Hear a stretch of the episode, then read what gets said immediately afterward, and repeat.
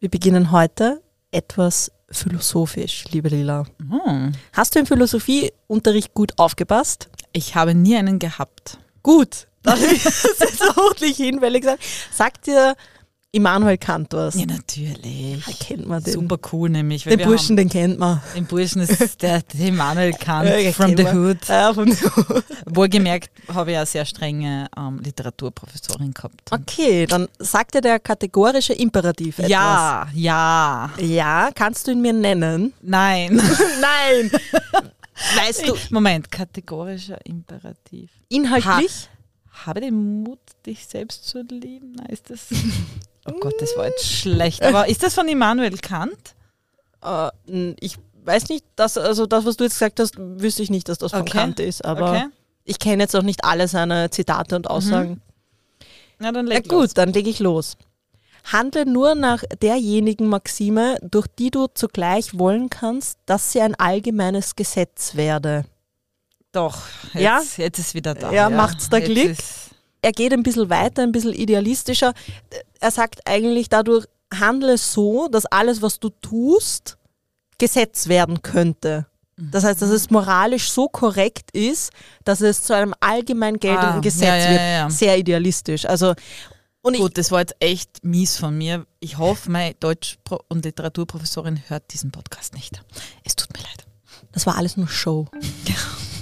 In diesem Sinne, willkommen zu Kampfansage, einem Podcast von Hanna Gottschall. und der Lila Windecker.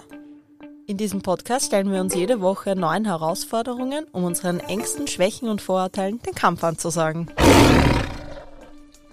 Im Laufe der Folge möchte ich dir dann ein bisschen erklären, warum das nicht unbedingt so richtig ist. Oder warum man das auch kritisieren könnte, was äh, Kant damit meint.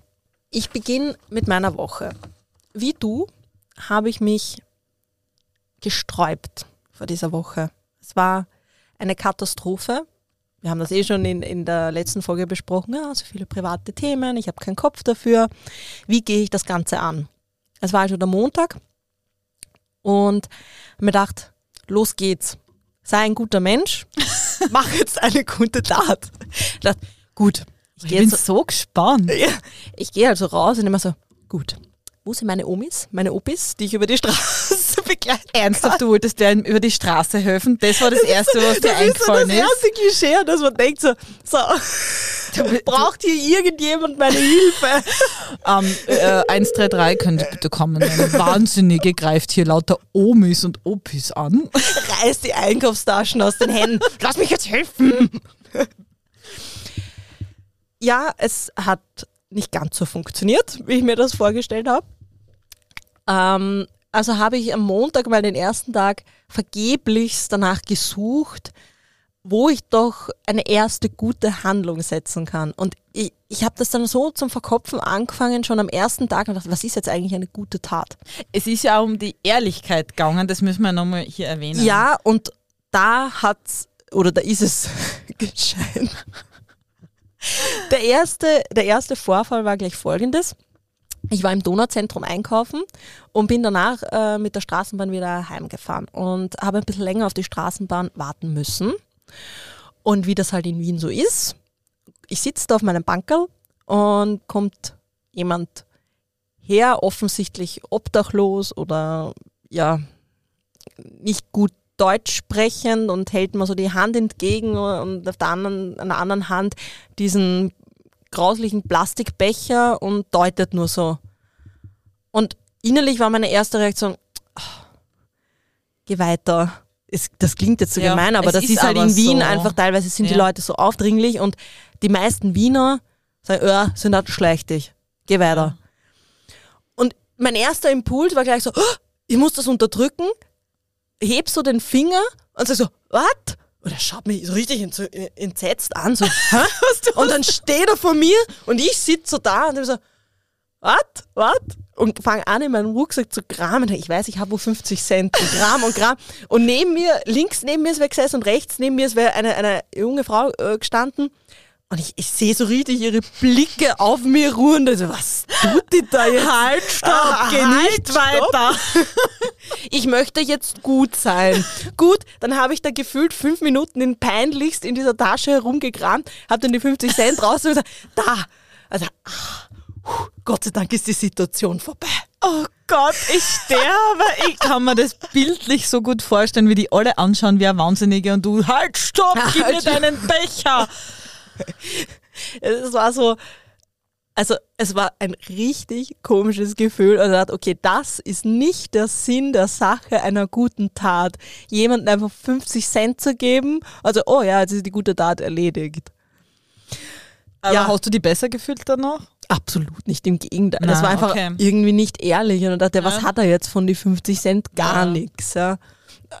Es ist halt, man weiß das gerade bei, bei solchen Leuten, Drogenabhängige oder Mhm. ja, die werden mit die 50 Cent jetzt nicht ihr, ihr Leben erleichtern können. Also da muss man, das wissen wir alle, woanders ansetzen können. Aber gut, jeden Tag eine gute Tat. Und ich dachte, ich kann ja jetzt nicht. Montag, tschack. Und dann, ach Gott sei Dank, Montag ist erledigt. Ich habe noch nie in meiner, meinem Leben so wenig Obdachlose gesehen wie in der Woche. Als hätten sie sich alle versteckt vor mir. Die haben unseren Podcast gehört und haben sich gedacht, jetzt kommt die Wahnsinnige, Jetzt kommt die von der nehme ich kein Geld. Also war das dann so, habe ich mich nicht wirklich besonders gut gefühlt. Okay, das ist, das ist nicht der Sinn der Sache. Äh, Eine gute, war das, das war jetzt keine gute Tat für mich. Und dann waren so die ersten Gedanken, was ist denn eine gute Tat, Tat für mich? Was ist gut? Und Lila, die Frage willst du dir nicht stellen. Was ist gut Gute Frage. und bin ich gut? Eine gute Tat. Ja, ich würde das jetzt so sagen, dass ich eine gute Tat mache, wenn ich jemanden etwas Gutes tue. Ich meine, das ist jetzt ganz sehr, sehr, sehr hochwissenschaftlich erklärt. Nein, das ist einfach, wenn ich einen anderen eine Freude bereiten kann oder ihm das Leben irgendwie erleichtern kann. Hätte ich jetzt so gesagt. Ja, da kommt dann der Gedanke, gut, ich spende an arme Kinder, an leidende Tiere, leidende Menschen, ein bisschen an die Katastrophenhilfe, die armen Länder. Ah, da war eine Naturkatastrophe, spendet man da 10 Euro. Ähm, ist ja mit einem Klick schnell erledigt. Man kennt sie auch auf Instagram. Ja, spende jetzt für die Ukraine und da 10 Euro, da 10 Euro. Ja, ah, ich ich- fühle mich gut, fertig, Ende aus. Ich habe das, muss ich ehrlich sagen, wenn wir die Ukraine ansprechen, mehrmals gemacht. Also ich habe Ja. auch, äh, Patches bestellt für die Ukraine, die auf ein Spendenkonto gegangen sind, Geld einzahlt. Bei jeder Spendenaktion war ich dabei. Und ich musste ehrlich sagen, ich habe mich auch nicht so vollkommen gefühlt nachher, weil ich habe mir nicht gedacht, boah, jetzt hast du den Leuten was Gutes getan. Irgendwie habe ich so gedacht, ich hätte gern irgendwie anders was Gutes getan. Und es war eigentlich mehr gesellschaftlicher Druck, weil es macht ja jeder und es gehört sich so, als dass du wirklich sagst, von mir aus, ich habe das Gefühl, wenn ich das jetzt mache, wenn ich die Handlung setze, dann fühle ich mich gut. Oder dann empfinde ich mich selbst als gut. Oder dann habe ich keinen Druck. So Oder dann habe ich, ja, aber ist das der Sinn der Sache? Nein, nein, nein. Ja. Also das hat mich schwer beschäftigt und dann ist die Woche natürlich so holprig weitergegangen und wir haben ja dann uns äh, kurz mal Mitte der Woche besprochen, so, ah, es funktioniert alles nicht so recht, wie mache ich das? Wie, so viele private Dinge und dann haben wir ja die Woche nochmal neu gestartet. Das heißt, die, die Woche hat sich eigentlich über zwei Wochen gezogen und habe dann versucht, okay, für mich entschieden, es bringt es nicht der Sinn der Sache, dass ich krampfhaft versuche, irgendwas zu tun, was nicht sein soll weil es soll ja einen Mehrwert haben. Und ich habe mir dann auch gedacht, okay, wenn ich was Gutes tue, soll mir das bewusst sein und vor allem ich soll es dann auch irgendwie reflektieren können und, und soll irgendwie einen Mehrwert sowohl für mich als auch für andere haben. Und es hat keinen Mehrwert für mich, wenn ich irgendwem einem Bettler 50 Cent gebe. Na, weil es ist, halt- es für die war es gezwungen in dem Moment und das war jetzt nicht, dann war es nicht ehrlich. Absolut. Und dann haben wir gedacht, okay, dann ist die Woche für mich ein Auseinandersetzen mit dem Thema, was ist gut und warum wollen wir Gutes tun. Ich habe mich dann so im Alltag auf Kleinigkeiten konzentriert und mir gedacht, okay, wie kann ich Gutes tun, sodass ich mich auch mit dem Hintergedanken selbst gut fühle. Dann haben wir gedacht, ich nehme einfach meine Schwächen her oder so auf Dinge, die ich oft ignoriere oder nicht so gut mache. Das fängt einmal an bei mir beim Autofahren. Also habe ich mich bemüht, andere beim Autofahren einordnen zu lassen, obwohl ich gestresst war und einen Stress habe. Nein, wir haben extra gebremst, habe einordnen lassen. Für mich eine riesen Props. Heraus.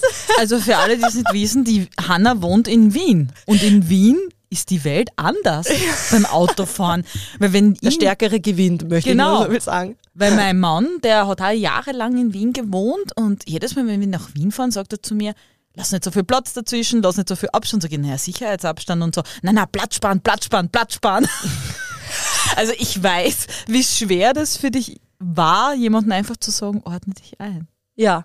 Und dieses Aktive, dass man halt dann anblinkt oder deutet, ja, bitte. Und angehupt hast du wahrscheinlich auch keinen.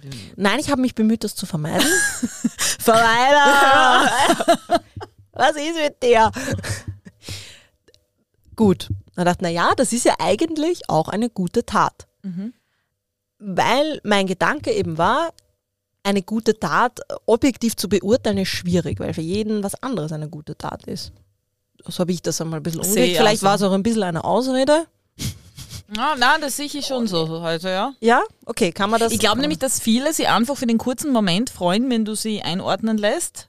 So, vor allem, ähm, wenn ich gestresst bin und vom Land bin, ich nenne keine Namen, vielleicht mich, ähm, und ich denke mir, oh mein Gott, und wie komme ich, ich komme nicht auf die Spur, und wenn ich die Spur verpasse, dann muss mein Navi umrechnen Ja. und, und dann geht ja so, so die Welt unter.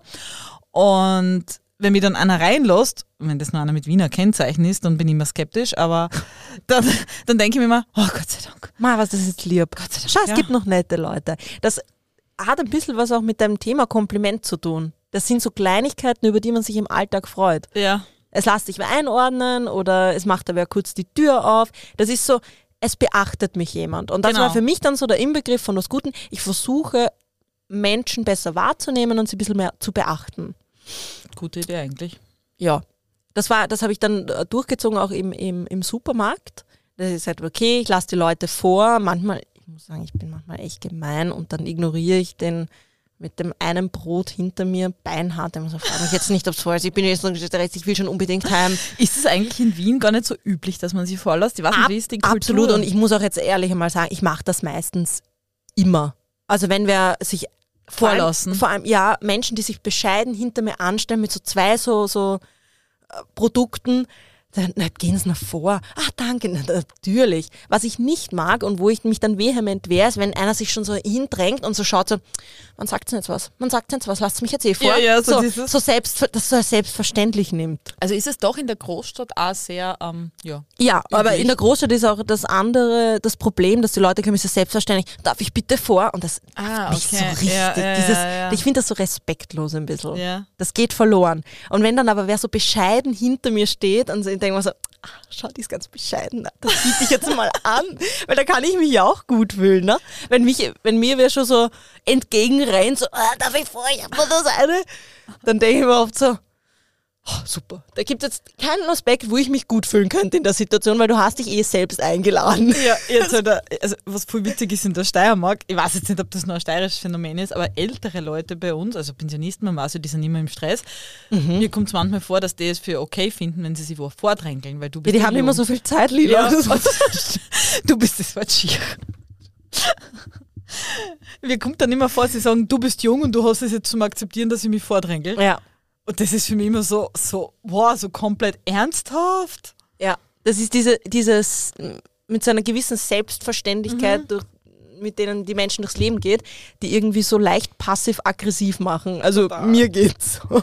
Ich kenne es. Und dann war das, habe ich das so ein bisschen umgelegt auf mich und mir gedacht, okay, ich bin im Alltag auch oft passiv-aggressiv. In Wien, Großstadt, der Stärkere gewinnt. Und dachte, okay, ich versuche das halt ein bisschen abzulegen, ein bisschen zuvorkommen sein. Eben das im Supermarkt wirklich so höflich, geh nur vor und auch wenn ein bisschen einer mehr im Einkaufswagen gehabt hat, dann dachte, na, lass ihn trotzdem vor und solche Sachen, ja. Habe ich mich dann besser gefühlt? Jein. Schon. So ein bisschen habe ich mir dann schon oft gedacht, oh, das war jetzt schon nett von mir. Hast du selber so, oh, ich bin echt ein guter Mensch. Ja, und dann, äh, dann ist so der Gedanke im Laufe der Woche gekommen, tut man eigentlich irgendwas, ohne sich da irgendwie selbst einen Vorteil zu erhoffen? Handelt man völlig selbstlos, weil warum tue ich was Gutes? Das ist die Frage. vor allem Fremden gegenüber. Okay, bei Familie und Freunden ist es was anderes. Aber bei fremden Menschen ist es so, tue ich doch eigentlich nur, damit ich mich besser fühle. Es kommt, glaube ich, auf den Typen an. Das finde ich nämlich jetzt interessant, der Ansichtsweise. Also, Echt, das war so total präsent eigentlich von, von ersten Tag an, so dieses, ich, und das war auch der Grund, warum ich mich so unwohl gefühlt habe, weil ich das Gefühl habe, ich tue das nicht aus selbstlosen Gründen, sondern ich tue das, damit ich mich gut fühle. Und das ist ja dann wieder schlecht. Was Das ja ist dann schlecht, total, ja. Schlecht. Es ist halt eine, eine, eine Bewertung von dem, aber andererseits dem anderen, Ja, dem. Gegenüber kann es ja egal sein, ob du dich jetzt dabei gut oder schlecht fühlst. Getan hast du es ja trotzdem. ja genau, eigentlich ist es wurscht. Aber Ja. es ist egoistischer zu denken, ich mache das jetzt einfach, damit ich mich auch ein bisschen Ja, aber fühle. andererseits, du denkst dir halt dann, du fühlst dich halt dann, es ist ja nicht Denken, sondern ein Gefühl. Und dann bewertest du das Gefühl auch noch, boah, ich darf mich jetzt nicht gut fühlen. Das ist ja eigentlich, ich, ich muss sagen, bei mir, ich weiß es nicht, bei mir ist so, es sind schon viele Sachen, die ich mache, wo ich mir denke, ich mache das einfach gern, wirklich gern. Also Mhm. ich bin da ein bisschen ein Typ, der einfach so, also zum Beispiel die, meine Schwiegermutter ist auch so, die schenkt irrsinnig gern. Ich weiß auch nicht, warum ja, aber sie- das betrifft alles Menschen, die du magst. Nein, die, die würde, glaube ich, jedem etwas schenken. Und wenn sie noch mehr Okay. Geld hätte, würde sie die ganze Welt beschenken. Die würde es einfach. Ich weiß nicht warum. Und ich, ich mache manchmal auch Sachen übertrieben gerne für andere Menschen. Aber jetzt, wo du es erwähnst, so ein bisschen, um sich besser zu fühlen, habe ich bei, sagen wir so, bei gewissen Handlungen schon dabei. Also Ja. das, Mhm. wenn ich jetzt ganz, ganz ehrlich zu mir selber Ich sag bin. ja, also, grab jetzt ganz, ganz tief. Also so richtig unangenehm tief. Und das war für mich auch so, ich jetzt so, das letzte Zipperl eingestehe, ist schon so ein kleines Fünkchen dabei. Aber ich kann mir, Entschuldigung, dass ich die nochmal unterbrich, aber Nein, ich kann mir jetzt nicht erklären, ob ich das jetzt von Haus aus mache, mich besser zu fühlen. Ich glaube, das ist ein Unterschied. Oder ich Aha. mache es sowieso und fühle mich dann besser. Weil ich glaube eher Zweiteres, weil bei mir ist so, ich mache Dinge für andere und fühle mich dann besser.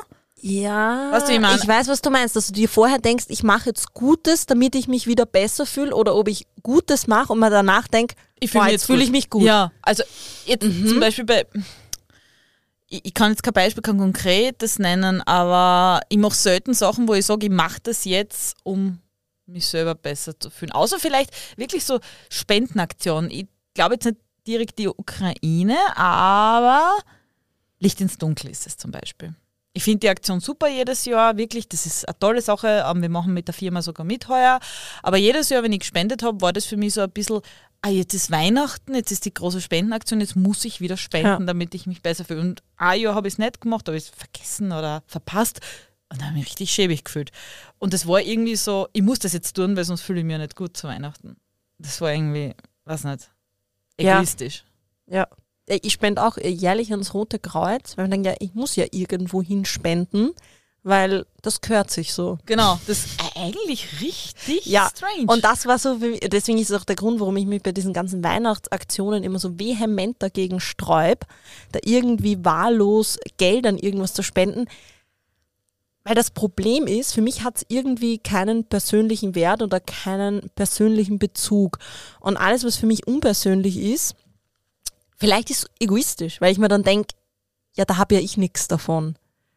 Ja, andererseits denke ich Andererseits immer denke ich mir dann so, einfach da irgendwo 10 Euro zu spenden Ja. mit dem Druck, ja, weil es ja jeder macht und es ist ja Weihnachten und damit ich mich besser fühle und damit das abkackt ist. Eben, ich Das- sag mal, das tut dir ja. dann nicht weh, dieses Eh, Geld. da bin ich doch lieber-. Da bin ich doch lieber so ehrlich zu mir selbst und sage, ich spende jetzt nicht, weil ich bin so ehrlich zu mir selbst, das hat keinen Mehrwert für mich und ich möchte auch irgendwas davon haben. Wäre das dann nicht eigentlich sinnvoller, weil dann tut man ja eher gute Dinge, die wirklich Sinn haben, wenn sozusagen, wenn sozusagen was für dich selbst auch rausschlagt, weil du ja da meistens mit einer ganz anderen Motivation Ja. dahinter bist, als wie wenn du sagst, ja, man spendet halt die 10 Euro, aber für dich ist nix, schlagt nichts raus. Nein, also äh, das, du, du, da, da hast du vollkommen recht. Es wäre viel Ja. ehrlicher, wenn jeder sagt, ich suche mir irgendeine Sparte, die mich wirklich bewegt, die mir Ja. wichtig ist. Also ich, ich glaube durchaus, dass es Leute gibt, die einfach sagen, mir ist es total wichtig, Licht ins Dunkel zu spenden. Gott Absolut. sei Dank. Ich möchte das jetzt überhaupt nicht Ja. verurteilen. So wie du sagst, Licht ins Dunkel, das ist so meins, das, damit kann ich was anfangen. Damit Oder die, äh, identifizierst du dich ja auch. Ja, oder so Tierspendeaktion. Oder meine Ja. Mutter. Meine Mutter zum Beispiel, ich erwähne die jeden Podcast, Ärzte ohne Grenzen. Das ist ja so wichtig, dass da Ärzte in verschiedenen Ländern sind und dort einfach so was nicht zwischen Baracken ähm, Kinder versorgen. Das ist eine Herzensangelegenheit für Ja. sie. Das ist nicht so, ich spende, weil ich muss, sondern sie will das. Also das Ja. ist ihre ganz wichtig. Da, da verurteile ich es nicht und sage, ich mach das bitte, das interessiert die. Aber ich weiß, wir reden da wirklich von diesen, es ist Weihnachten und ich muss jetzt Ja. 10 Euro spenden. Ja. Und für mich ist auch das äh, große Dilemma dann in der Woche gewesen, weil ich dachte, okay, ich möchte was Gutes tun. Ich möchte, wie du sagst, mich mit irgendeinem Thema auseinandersetzen, mich da ein bisschen einarbeiten und dann sage ich, okay, das ist eine Organisation oder halt ein Bereich, da m- möchte ich irgendwas tun. Und dann war aber so völlige Überforderung. Ich dachte, naja, ich würde gern sagen, an, ans Tierheim spenden und dachte, ich könnte ja Futterspenden bringen ans Tierheim. Und dachte, naja, aber ich meine, es gibt so viele arme Kinder, SOS Kinderdorf, die brauchen genauso auch äh, Spielsachen, Quant oder auch eben Geldspenden sind ja auch wichtig, muss man ja so sagen. Und dann geht das Ganze weiter, naja, aber die Kinder in Afrika sind ja spinnst, ja. furchtbar. Also das, das ist so ein Riesenthema, dass dann so nach halben, halbstündigen Gedankenzug plötzlich so war, wow, weg damit, da ist so viel Leid da draußen in der Welt, ich will mich gar nicht damit beschäftigen. Arg, das überfordert gleich. Ja, absolut, das gebe ich offen und ehrlich zu, mich überfordert es komplett und vor allem in der Woche, wenn du so viel private Dinge am Laufen hast und so mit dir selbst beschäftigt bist, willst du dich nicht mit dem Leid auseinandersetzen, weil das, ja, das hindert dich dann ein bisschen am Selbstbemitleiden. Ja, ja. An, auf der einen Seite ja, behindert sich am Selbstbemitleiden, auf der anderen Seite ist es auch so, du brauchst Energie, um dich um andere Menschen kümmern zu können. Ja, das stimmt. Ähm, wie sagen Sie mal im Flugzeug? Helfe dir zuerst selber, bis du kleinen Kind. Richtig, und das kann man Und ich glaube, dass das mit dem Sauerstoff auch so ist. Du Ja. musst zuerst selber atmen, damit du anderen helfen kannst. Ja, ich glaube, das kannst absolut so umlegen. Du musst mal zuerst auf dich schauen und dann auf andere. Und ich habe das dann auch gemerkt, wenn, wenn an den Tagen, wo es mir halt gut ging und wo alles super war, dann war das auch für mich erstens einmal leichter, dass du mit anderen Leuten ins Gespräch kommst, dass du vielleicht auch andere Menschen mehr wahrnimmst und dann eher dazu kommst, dass du was Gutes tust. Dass du dich dann eben hinsetzt und am Computer recherchierst und dich ein bisschen damit auseinandersetzt. Und dann erdrückt dich das Leid auch nicht so, sondern löst eher die Motivation aus, "Hm, ja, da kann ich was tun. Ja. Also, wie man sieht, meine Woche ist kläglich gescheitert und dann ist natürlich immer mehr so der Gedanke gekommen oder die Gedankenspirale, was ist jetzt gut? Bin ich, bin ich ein guter Mensch und wie definiert eigentlich die Wissenschaft gut und böse? Und ich bin dann auf einen Artikel im, im Profil gestoßen, der ist schon ein bisschen älter, aber der hat mich gecatcht, weil er hat ganz viele Bereiche abgedeckt. Und vor allem am Ende vom Lesen des Artikels war so, naja, so ganz klar ist das jetzt eigentlich nicht, ob gut und böse, ob das existiert oder warum sind wir jetzt gut oder warum tun wir Gutes, kann eigentlich niemand so genau beantworten. Es gibt einige Theorien dazu. Dazu möchte ich da jetzt einmal ein paar vorstellen. Es gibt die erste Theorie oder ein Teil von der Theorie, warum wir Gutes tun oder warum wir eigentlich im größeren Sinne ein Moralempfinden haben.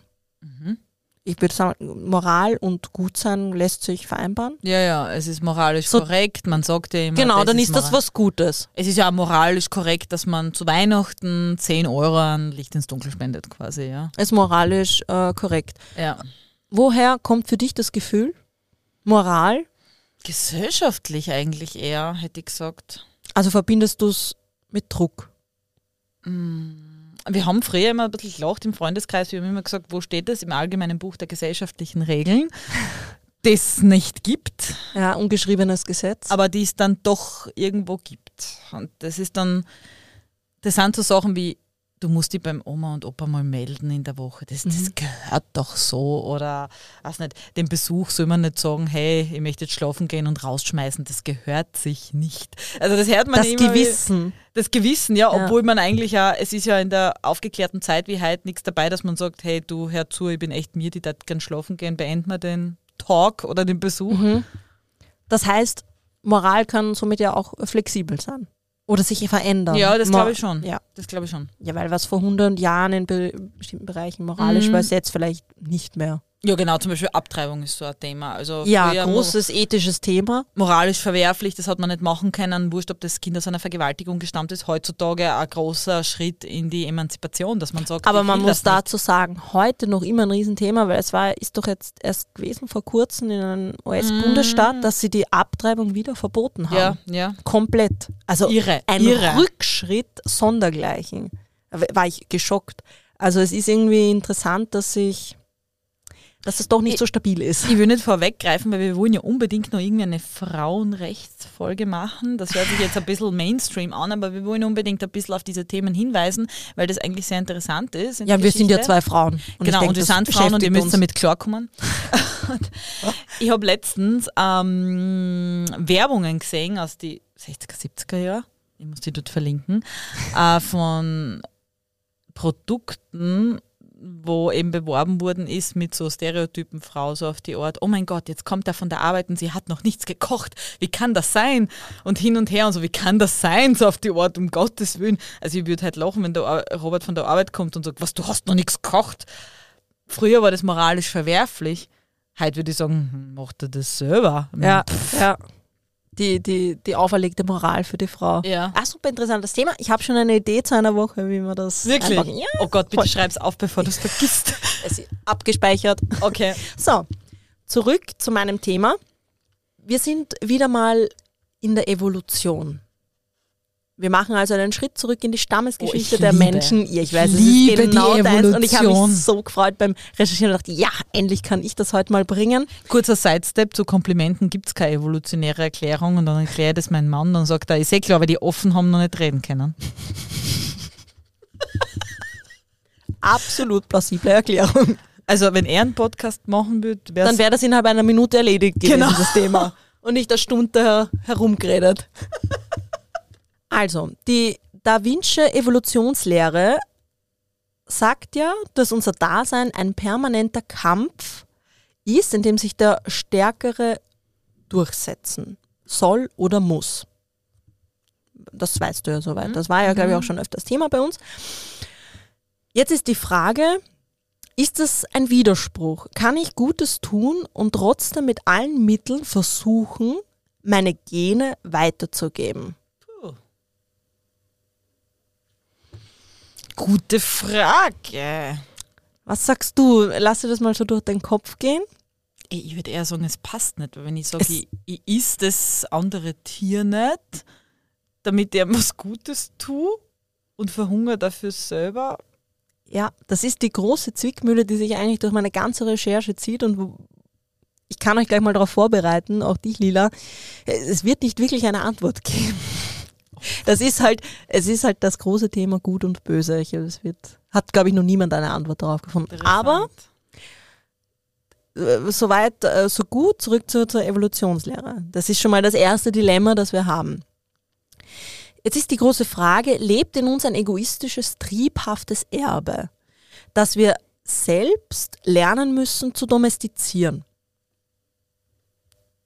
Durch moralische Regeln, wie dann etwa die Kirche, die die zehn Gebote auferlegt, oder sowas wie das Strafgesetzbuch.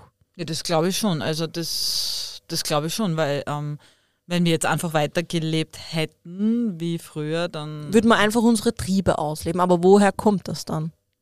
Das war für mich die große Frage, Mhm. wieso legt sich der Mensch selbst Einschränkungen auf? ja, um, er hat um ein, ein miteinander zu le leben zu können, oder? Absolut korrekter Punkt. Das ist auch das, was die Wissenschaft Ding, ding. für sich. Ding, ding. Ja, ich weiß wieder was. Okay, Literatur war ich schlecht, aber jetzt. Evolutionstheorien ist die Lila super. Hammer. Das ist eben die große Theorie. Komme ich gleich dazu. Eigentlich in meinem nächsten Punkt. Du nimmst mir schon wieder alles vorweg. Super. Der Mensch ist also ein soziales Tier, dessen evolutionäre Erfolge vor allem am Einfühlungsvermögen und auch seiner Bereitschaft, sich in einer Gruppe einleben zu können. Das macht den Menschen aus, weil wir haben daraus einen Vorteil als Mensch. Wir leben in Gruppen, weil wir einen Vorteil, Vorteil daraus ziehen, damit wir uns eben weiter fortpflanzen können. Das war ja schon bei den Primaten, bei den Affen, von denen wir halt abstammen, die leben genauso in, in Gruppen. Deswegen hat sich so etwas wie die Empathie und Solidarität entwickelt. Das heißt, die Theorie besagt, dass es in unseren Genen liegt, dass wir so etwas wie Empathie empfinden oder ein Solidaritätsgefühl haben oder ein Moralgefühl. Mhm.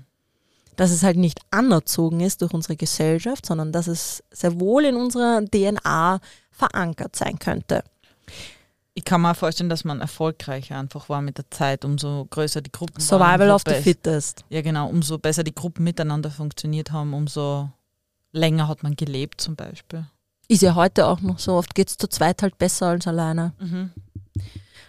Der Forscher und Wissenschaftler, ein niederländischer, ich hoffe, ich spreche das jetzt richtig aus, De Waal, das ist ein witziger Name, hatte eine Studie zum Sozialgefühl von Schimpansen ähm, gemacht und konnte dabei Folgendes belegen. Er nennt es auch aufgeklärter Egoismus. Aufgeklärter Egoismus. Interessant, das, das bin ich gespannt. Ja, das bedeutet, er hat ähm, Schimpansen beobachtet, die, wie sie in der Gruppendynamik sich verhalten und hat dann herausgefunden, dass Schimpansen etwas für andere tun, um ihre eigene Gruppe zu stärken. Das heißt, sie, sie mhm. handeln für andere, um sich daraus einen Vorteil zu schaffen, indem sie weiterhin in der Gruppe überleben können.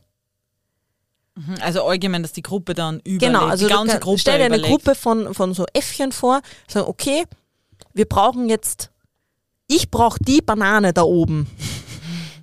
Alleine schaffe ich es aber nicht. Ja, ja, das heißt, ich benutze meine anderen Kumpanen, um diese Banane zu erreichen. Das heißt, er handelt ja eigentlich aus egoistischen Gründen, weil er mhm. ja die mhm. Banane will, handelt aber dann gleichzeitig gut oder solidarisch, weil die anderen weil er die anderen von der Banane kriegt. Ja, genau. Und ah, weil okay. er die anderen ja auch braucht. Also das finde ich einen interessanten Gedankengang.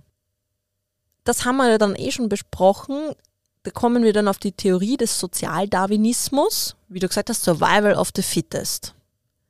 Was sich dann auf die Wirtschaft und Gesellschaft ja genauso umlegen lässt ist ja jetzt auch so die Konkurrenz in, mhm. der, in der mhm. Wirtschaft, in der Gesellschaft. Der Bessere, der Stärkere, der Erfolgreichere gewinnt. Mhm. Hast es aber nicht eigentlich der, der sich am besten anpassen kann? Grundsätzlich schon, aber man legt es halt im Sozialdarwinismus so um. Okay. Ja. Es ist alles ein bisschen, es ist wie ich das äh, gelesen habe und recherchiert habe, es ist alles sehr philosophisch. Also mm. ich, mhm. ich sehe es an deinem Blick, du beginnst gerade so zum. Also bei mir gerade es rattert Zeit. Ich, ich kenne das. Also das ist alles umzulegen, warum ich 10 Euro an Licht und Dunkel spende. Versuch das, Darwin muss mir das heute noch erklären. Ich hab's doch nicht aus guten Gründen gemacht. Ja, es ist alles ein bisschen, ein bisschen tricky. Der britische Evolutionsbiologe Richard Dawkins meint dazu, dass die darwinistische Vorstellung natürliche Selektion sei, die Triebkraft der Evolution. Das heißt, es scheint also auf den ersten Blick nicht dazu geeignet zu sein, unsere Eigenschaften und unsere Gefühl für Moral zu erklären. Denn, wie wir schon am Anfang gesagt haben, das ist ein Widerspruch in sich. Mhm. Ja. Also ist es unlogisch quasi, dass wir das dann Eigentlich ist es unlogisch. Oder ein bisschen ein logisch. Ein bisschen unlogisch, aber auch logisch, weil es lässt sich dann im Endeffekt so erklären, dass dieser Altruismus, also diese Selbstlosigkeit, etwas Gutes zu tun, in unseren Genen verankert ist und wir deswegen so etwas wie Moral ausgeprägt haben. Wenn wir jetzt mal so ein bisschen auf einen mhm. Punkt kommen wollen. Also so quasi, früher wollte man zwar anderen helfen, dass sie auch, auch zu einer Banane kommen. und heute ist es halt nicht die Banane, sondern wir helfen und erwarten uns, dass das halt für uns auch irgendwas ein Positives, auch wenn es nur ein gutes Gefühl ist, bringt. Ja, heute, dazu komme ich jetzt auch noch, ist das Ganze ja schon wieder ein bisschen komplizierter. Unser, unser Moralempfinden hat sich ja im Laufe der Zeit verändert und was für uns gut oder böse ist. Heute sagen einige Wissenschaftler, dass es schwierig ist, wirklich etwas Gutes zu tun, weil wir diese Gruppen nicht mehr haben. Das heißt, dieses Bedürfnis, einer Gruppe zuzugehören oder ähm, etwas Gutes zu tun, damit ich in der Gruppe eben überleben kann oder dass die Gruppe überleben kann, haben wir ja nicht mehr so. Wir sind ja oft Einzelgänger. Mhm. Wie, wie viele Nahverhältnisse hat man wirklich im Alltag außer die Familie? Das wird aber erklären, warum man sie warum man total selbstlos in der Familie handelt, zum Beispiel. Ja, absolut, weil du hast ein Nahverhältnis und das sagt die Wissenschaft. Unser Moralempfinden ist abhängig von unserem Nahverhältnis zu den Menschen, die uns umgeben. Und das verliert der moderne Mensch durch die Globalisierung. Alles mhm. ist weitläufig, alles ist ähm, sozusagen unpersönlich. Man kennt das ja. Alles ist nicht mehr echt, oberflächlich. Und das bringt den Menschen dazu, kein Verhältnis mehr zu einem anderen Menschen zu haben, kein tiefgründiges mehr. Ja. Und dann neigt man dazu, dass man egoistisch handelt und nicht mehr selbstlos, vermeintlich selbstlos, etwas Gutes tun will. Also quasi diese Selbstlosigkeit, äh, bedingungsloses Helfen oder was Gutes tun, hängt immer nur im Zusammenhang mit einer Gruppe. Habe ich das jetzt richtig verstanden? Mit einer Gruppe, die man das kennt ist, quasi. Also ich will jetzt nicht sagen, das ist, das ist so und da fahrt jetzt die Eisenbahn drüber, sondern das ist halt eine Theorie. Okay. Warum, warum das so ist oder Versteh, warum wir gut handeln. Verstehe, weil zum Beispiel, wenn ich in der Familie etwas tun müsste, wenn ich jetzt, weiß nicht, Euro-Million gewinne.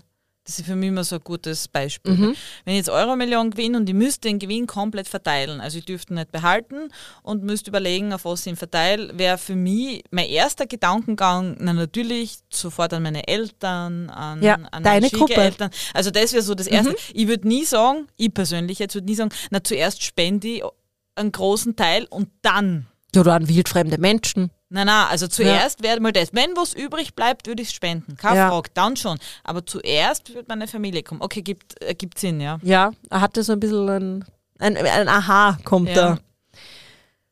Ja, und dann sagt die Wissenschaft, dass sich unsere Moral äh, dahingehend verändert hat, dass der Fokus der alltäglichen Moral eher auf der Zukunft liegt. Das heißt, wir beschäftigen uns eher damit, was bedeutet es für meine Kinder, wenn ich kein Fleisch esse und wenn ich mein Geld anlege mhm. und dass, die, mhm. dass sich die Moral verschiebt im Sinne von, ich tue Gutes, indem ich in die Zukunft blicke und versuche, Gutes zu tun, damit es die nach mir besser haben. Mhm. Das ist so die, die. Und ich glaube, man merkt das ja auch in unserer heutigen Gesellschaft. Ja, Klimawandel. So, ja, die Themen. Die, die, und die ältere Generation, ja, mich betrifft das ja eh nicht mehr, deswegen mache ich nichts. Und mhm. die jüngere Generation, die sagt, ja, wir müssen für unseren Planeten, für die Zukunft kämpfen. Mhm, die Klimademos, mhm. das ja. Fleischessen weglassen und und und, weniger mhm. Auto fahren. Weil das bringt ja dir in dem Augenblick nichts. Aber das sind gute Taten, die jetzt keine direkte Konsequenz haben, so wie früher für die Gruppe, sondern auf die Zukunft orientiert sind. Und so mhm. kann man das ein bisschen den Wandel guter Taten und Moral der, der Menschen sehen. So habe ich das für mich ein bisschen ja, Ist das nachvollziehbar? Nachvollziehbar, ja. ja. Ja, schon, ja. In die rattert Schwierig, ja, weil Moral ist wirklich schwierig, weil sie eben so wandelbar ist. Also das ja. ist, man weiß ja Dinge von früher, das gehört sich so, sind heute nicht mehr so. Und wer weiß, wie es in 50 bis 100 Jahre ausschaut. Vielleicht gehört sich in, in 100 Jahren gar nicht mehr, als man mit dem Auto fährt. Vielleicht ist das total verpönt. Ja, ich habe jetzt eine Frage zu dir. Was ist für dich so im Allgemeinen etwas Gutes, dass du sagst, mit dem gehe ich durch den Alltag, das mache ich, weil es moralisch für mich gut ist oder moralisch Also jetzt nicht für mich persönlich, sondern moralisch. Ja, so im, im Alltagsleben. Wenn man das trennen kann überhaupt. Ja, jetzt gar keine bestimmte Handlung, sondern so dein allgemeines Verhalten. Was tust du, damit du dich mh, mm, moralisch korrekt in deinen eigenen Augen verhältst? Ja, ich bin so immer der Typ, also sie sagen immer zu mir schlechter Geschäftsfrau, bei Fotoshootings zum Beispiel, wenn wir die Hunde fotografieren, dann kann man ja einzelne Bilder auswählen und die Leute sagen dann halt oft, ja, ich nehme zehn Bilder und dann haben sie aber zwölf ausgesucht und dann sage ich, ja, zwei müssen wir halt noch reduzieren wegen dem Preis. Also man kann so Pakete kaufen mhm. und ein Paket ist halt zehn Bilder. Und dann fangen sie so an, mm, ja, ich weiß nicht, das wird mir aber auch gefallen. Ah, und dann tun sie herum, mhm. dann, dann schaffe ich das nicht, dass ich sage, ja, dann lasse ich ihnen Bedenkzeit und sage, ach, die zwei schenke noch dazu. Und jetzt sind wir endlich bei dem, wo ich sage, das ist für mich eine gute Tat. Hättest du das jetzt so beurteilt, wenn wir nicht darüber gesprochen hätten? Weil das Erste, was du gesagt hast zu guten Taten ist, ja, ich spende. Ja. Und eigentlich, wenn man so sieht, das machst du, weil du dem anderen was Gutes tun willst. Ja, aber ich denke mir dann immer, ich will ihnen jetzt einfach das Leid, wenn das das richtige Wort ist, ersparen, dass sie da jetzt nur zwei Fotos wegtun müssen Ja. von ihrem Haustier, dann schenke ich es ihnen lieber dazu. Also liebe Community, bitte, das ist nicht üblich, aber ich bin dann meistens der Typ, der auch zwei Fotos sagt, nein, der kriegt hier noch dazu. Das ist eh. Ich Aber- war immer eine schlechte Polizistin auf der Straße, muss ich sagen. Also ich will jetzt nicht sagen, dass ich allgemein eine schlechte Polizistin war, nein, aber äh, bei Verkehrskontrollen also keine Frage, äh, es gehört gestraft, wenn zu schnell gefahren wird. Alkohol ist ein absolutes No-Go am Steuer und äh, telefonieren ist mir alles ganz klar. Aber dann hat es so Momente gegeben, wo einer einfach, weiß nicht, 10 km/h zu schnell gefahren ist, weil er in Gedanken versunken war. Ich habe einmal so eine äh, Frau gehabt mit ihrem Baby und das Baby hat wild geschrien im Auto. Also das war gerade ganz klein und sie war pff, augenscheinlich überfordert. Und dann ist sie halt zu schnell gefahren. Wem ist das nicht passiert? Und Ja. dann halte ich die auf und sie tut mir leid und hin und her und, und ich habe halt gesehen, dass das Auto echt also nicht gut ausgeschaut hat, ein altes Auto, ihr Gewand war relativ bescheiden, also man hat gesehen, dass sie kein Geld hat. Und dann bin ich dort gestanden und habe mir gedacht, und ihr muss ich jetzt 35 Euro abnehmen oder 20, ich weiß gar Ja. nicht mehr damals, das hat sie bei uns ja Und die gesellschaftliche Moral sagt in dem Augenblick, es steht im Gesetz, also ist moralisch korrekt. Genau, Aber, also es ist ja auch falsch, was sie getan hat. Ja. Sie kann nicht so schnell fahren. und somit wäre es eigentlich erledigt. Und ich stehe dort und denke mir, das kann ich nicht machen. Wenn ich das heute mache, schlafe ich die ganze Nacht nicht. Das geht nicht. Ich verstehe dich. Und das Baby hat geschrien und zwischendurch hat sie ihr Geldtaschel gesucht. Dann habe ich gesagt, na, hören Sie zu, Sie sind abgemahnt, bitte fahren Sie das nächste Mal langsamer. Ja. Furchtbar, also für Ja. mich furchtbar. Ich kann das so nicht machen. Also wenn einer wirklich, ich habe mir immer gewünscht bei den Verkehrskontrollen, hoffentlich halte ich ein richtiges Arschloch an. Weil dann habe ich, kenne das. Ja, das, das erleichtert einfach alles. aber ich, Ja. das dürfen wir jetzt auch nicht als Generalregel sagen, aber ich habe leider immer irgendeine Leid gehabt, wo Mhm. man gemerkt hat, okay, da hat gerade das Schicksal zugeschlagen oder irgendwas. Also furchtbar. Na, na. Ich verstehe absolut, was du meinst. Aber das ist ja das Interessante, dass du grundsätzlich der Meinung bist, Moral braucht Gesetze. Und auf der anderen Seite denkst du so, ah, ich kann nicht, weil da ist ein persönliches Empfinden da. Du machst deine eigene Moral. Und somit deine eigene gute Tat. Ja. Weil da verschaffst du dir ja absolut keinen Vorteil daraus. na, Gar nichts. überhaupt Das nicht, sind na. absolut selbstlose kleine Handlungen. Und das, was dann im Endeffekt am Ende der Woche für mich, die guten Taten waren die, die ich möglichst selbstlos gemacht habe.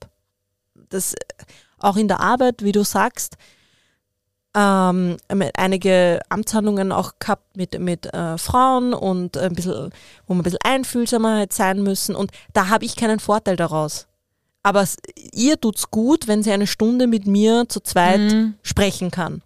Ich habe keinen Vorteil daraus, im Gegenteil, aber ihr tut's gut und ich mach's, weil es ihr gut getan hat. Und das war dann für mich der Moment, okay, das sind gute Taten. Das ist zwar nur eine Kleinigkeit, aber auf das kommt's an. Ja, das ist wirklich. Ich habe das auch interessant gefunden, zum Beispiel, das war ja in der Zeitung groß damals, wie die Natascha Campus gefunden worden ist. Und dann hat sie eine Polizistin ihre ähm, so eine Decke übergeworfen, als sie gerade abgeführt, abgeführt kann man nicht sagen, in Sicherheit gebracht worden ist. Und dann ist damals gestanden, ich glaube in der Kronenzeitung, ich weiß das gar nicht mehr, auf jeden Fall, dass sie ihre die Uhr geschenkt hat, weil die Natascha Campus gesagt hat, Mei, das ist eine schöne Uhr. Und die Polizistin hätte ihr dann die Uhr geschenkt. Und das habe ich so lieb gefunden, weil das war wahrscheinlich selbstlos, weil wahrscheinlich war die Uhr teuer, weil du weißt, wie es ist, man hat immer eine gute Uhr im Dienst. Und aber in dem Moment hat sie sich gedacht, aber sie hat nichts und ich habe mehr. Ja, Und also eine spontane Reaktion. spontane ja. Reaktion gewesen. Das habe ich echt sehr, sehr interessant, die Ja. Geschichte gefunden. und Total schön, weil Total es zeigt, schön wie gefunden, ja. mitfühlend äh, die Polizistin war. Ja, weil sie hat eigentlich, ich glaube jetzt nicht, dass sie sich daheim hingesetzt hat und gedacht hat, ich bin so super, ich habe ihre Uhr geschenkt. Überhaupt Ja. nicht. So, so wie beim 10-Euro-Spenden Ja. ähm, auf irgendeine Spendenkonten, sondern die hat das einfach in dem Moment gemacht und hat sich gedacht, mein Gott sei Dank habe ich der jetzt ein Stückchen Leben zurückgeben können. Ja. Habe ich irrsinnig cool gefunden. Schön. schön. Das sind die, die schönen Momente. Und ich habe das dann für mich auch so entschieden in der Woche, okay, ich kann nicht immer gut sein, ich bin nicht immer gut, ich lasse nicht immer alle Autofahrer einordnen, nicht immer alle an der Kasse vor, aber ich versuch's. Und das, glaube ich, kommt drauf an und das macht einen guten Menschen aus oder eine gute Tat. Ich versuch's. Ja. Das Ja. ich auch. Ich habe noch äh, zwei interessante Studien zu Gut und Böse und Moral. Super interessant. Ähm, die erste Studie ist aus dem Medical Institute in Boston. Dabei wurden Kolibakterien beobachtet, die sich für den Fortbestand ihres Stammes opferten. Die haben Was? ja, pass auf. Die haben eine Resistenz gegen ein Antibiotika, das ihnen zugefügt worden ist, entwickelt. Und diese Information, also diese Resistenz, mittels eines Botenstoffes an alle anderen Bakterien weitergegeben, obwohl sie sich dabei selbst geschwächt haben. Und das beschreibt sozusagen evolutionär, dass es in uns drinnen ist, das Gen, gute Taten zu machen für die Gruppe. Das ist interessant. Ja. Das ist wirklich sehr Super spannend, oder? Ja. Das, äh, das sogenannte, das äh, egoistische Gen. Also es ist äh, äh, total interessant. Dann habe ich noch eine weitere Untersuchung zum Thema Moralempfinden und äh, Genetik gefunden von den Entwicklungspsychologen der Universität Yale. Die haben Folgendes gemacht. Die Wissenschaftler zeigten einem einjährigen Kind ein Puppenspiel. Ich glaube, ich weiß- kann jetzt nicht genau sagen, ob am Bildschirm, ob das die Kasperltheater. eine Kasperltheater, ich glaube, es war schon physisch Okay. mit so Puppen, die sich halt bewegen haben lassen. Da waren eben drei Puppen. In der Mitte ein Ball. Und das Spiel hat begonnen mit Puppe 1 rollt den Ball zu Puppe 2. Und das geht dann kurz so hin und her, die schupfen sich den Ball hin und her. Dann nimmt die Puppe 2 den Ball und rollt ihn zu Puppe 3. Puppe 3 setzt sich auf und läuft mit dem Ball davon. Danach, also sie spielt quasi nicht mit. Sie ja? spielt nicht ja. mit, nimmt sich den Ball für sich und geht weg. Mhm. Nach dem Spiel sollten die Kinder Süßigkeiten zu den Puppen legen, die sie verdient hätten. Und quer durch die Bank ist die Belohnung für die dritte Puppe durch die Kinder ausgeblieben. Es ging sogar so weit, dass manche Kinder zu der Puppe 3 hingingen und sie mit Schlägen gestraft haben. Und das zeigt, dass Moral und, und äh, das Empfinden, was gut oder böse ist, sehr wohl in unserer Genetik verankert ist. Sehr früh vor allem. Sehr früh. Ja. Weil diese Theorie, wir müssen Moral anerziehen und wir müssen unseren Kindern beibringen, was gut und böse ist, jein. Das Ja. heißt, wir sind eigentlich gut. Wir sind eigentlich gut. Wir sind eigentlich gut. Interessant. Super spannend. Eigentlich schö Ja. schöner, schöner Abschlusssatz so, du bist gut. Du bist gut, so wie du bist. Ja. Guter Satz, guter Abschluss, gute ich sagen. Woche. Lass mal so stehen. Ein, ein, ein Thema, ich glaube, über das man stundenlang reden Mhm. und nachdenken kann. Und ich muss sagen, mein Hirn ist jetzt schon ein bisschen matsch. Und Wie geht's die, dir? Ja, ich habe die ganze Zeit diesen Obdachlosen im Kopf, den du verfolgt hast. und ich frage mich die ganze Zeit, hat er das angezeigt oder gibt von dir ein Meinst du, hat sich Fahndungsfoto? belästigt? Ich wurde von einer Wahnsinnigen belästigt. Die wollten mir unbedingt 50 Cent geben. Aber grundsätzlich, ja, ich werde heute viel über dieses Thema nachdenken. Und Ja. außerdem gefällt mir irgendwie so dieser, dieser Sinn, eigentlich sind wir gut. Eigentlich sind wir gut. Und Ja. somit, Kommen wir zum Ende unserer Folge. ja, und zum Abschluss wollen wir noch sagen und euch bitten, abonniert unseren Podcast, wenn es euch gefällt, auf allen gängigen Podcast-Kanälen. Uns gibt's überall zu hören, auch auf YouTube. Und folgt uns auf Instagram bitte, bitte, bitte und kommentiert dort fleißig und diskutiert mit uns fleißig über diese Themen, denn wir freuen uns jedes Mal, wenn ihr uns eure Meinungen sagt. Absolut. Unter Kampfansage der Podcast auf Instagram. Yes. Und jetzt, die nächste Folge gibt es in zwei Wochen. Hoffentlich. Und erwecke den, den Tiger, Tiger, in dir. dir.